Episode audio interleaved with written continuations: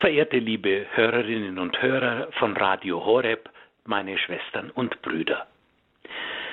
Immer wenn es Advent wird und wenn für viele Menschen die vielleicht schönste Zeit im ganzen Kirchenjahr beginnt, dann gehen für mich meine ganz persönlichen Erinnerungen zurück in meine erste Zeit als junger Kaplan in der herrlichen Basilika St. Lorenz in Kempten.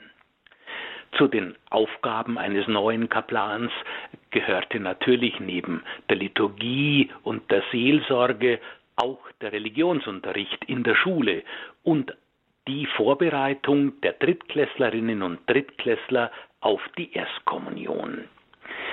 Neben den vielen Fragen, die wir dort diskutierten, stand immer eine Frage im Mittelpunkt, nämlich wie lebt der neue Kaplan?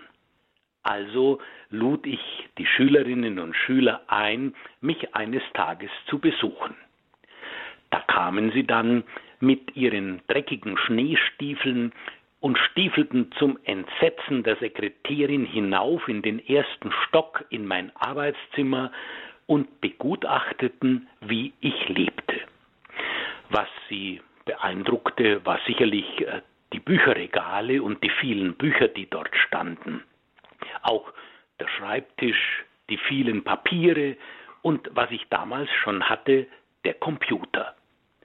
Doch eine von diesen Schülerinnen blieb vor meinem Regal stehen und beobachtete lange meinen siebenarmigen Leuchter. Dann verfinsterte sich ihre Miene und sie fragte schon mit einem Vorwurf in ihrer Stimme, warum hat dein Adventskranz sieben Kerzen? Ich erklärte ihr, Natürlich hat mein Adventskranz genauso wie deiner auch vier Kerzen. Schließlich gibt es vier Sonntage bis Weihnachten. Und das da ist der siebenarmige Leuchter, der gehört in den Tempel des erwählten Volkes nach Jerusalem und der darf sieben Kerzen haben. Da sah man, wie dieser Schülerin doch ein Stein von der Seele fiel und wie sie sagte, Gott sei Dank, sonst müssten wir ja noch ewig auf Weihnachten warten.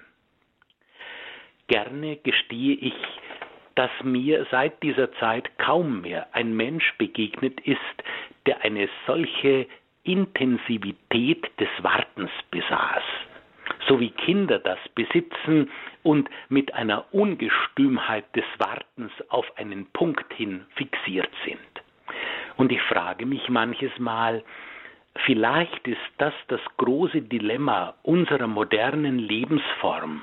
Und vielleicht ist das auch das Dilemma der Kirche, dass wir das Warten verlernt haben. Vieles um uns herum funktioniert problemlos. Viele Christen leben, äh, sodass ihnen gar nichts fehlt, wenn das Warten abhanden kommt.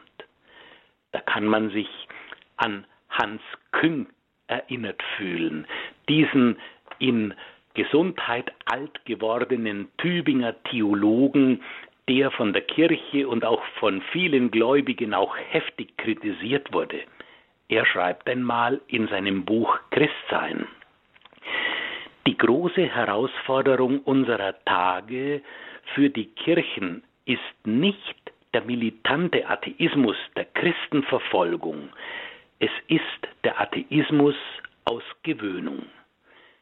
Wenn wir manches Mal spüren, dass alles in seinen gewohnten Bahnen geht, dass viele Menschen auch Gott gar nicht vermissen und dass ein Christsein ohne Erwartung, ohne Aufregung um uns herum stattfindet. Da mag an diesem Punkt das Zeugnis eines neuzeitlichen Märtyrers stehen. Den diesjährigen Advent sehe ich so intensiv und ahnungsvoll wie noch nie. Wenn ich in meiner Zelle auf und ab gehe, drei Schritte hin, drei Schritte her, die Hände in Eisen, vor mir das ungewisse Schicksal, dann verstehe ich ganz anders als sonst die alten Verheißungen vom kommenden Herrn, der erlösen und befreien wird.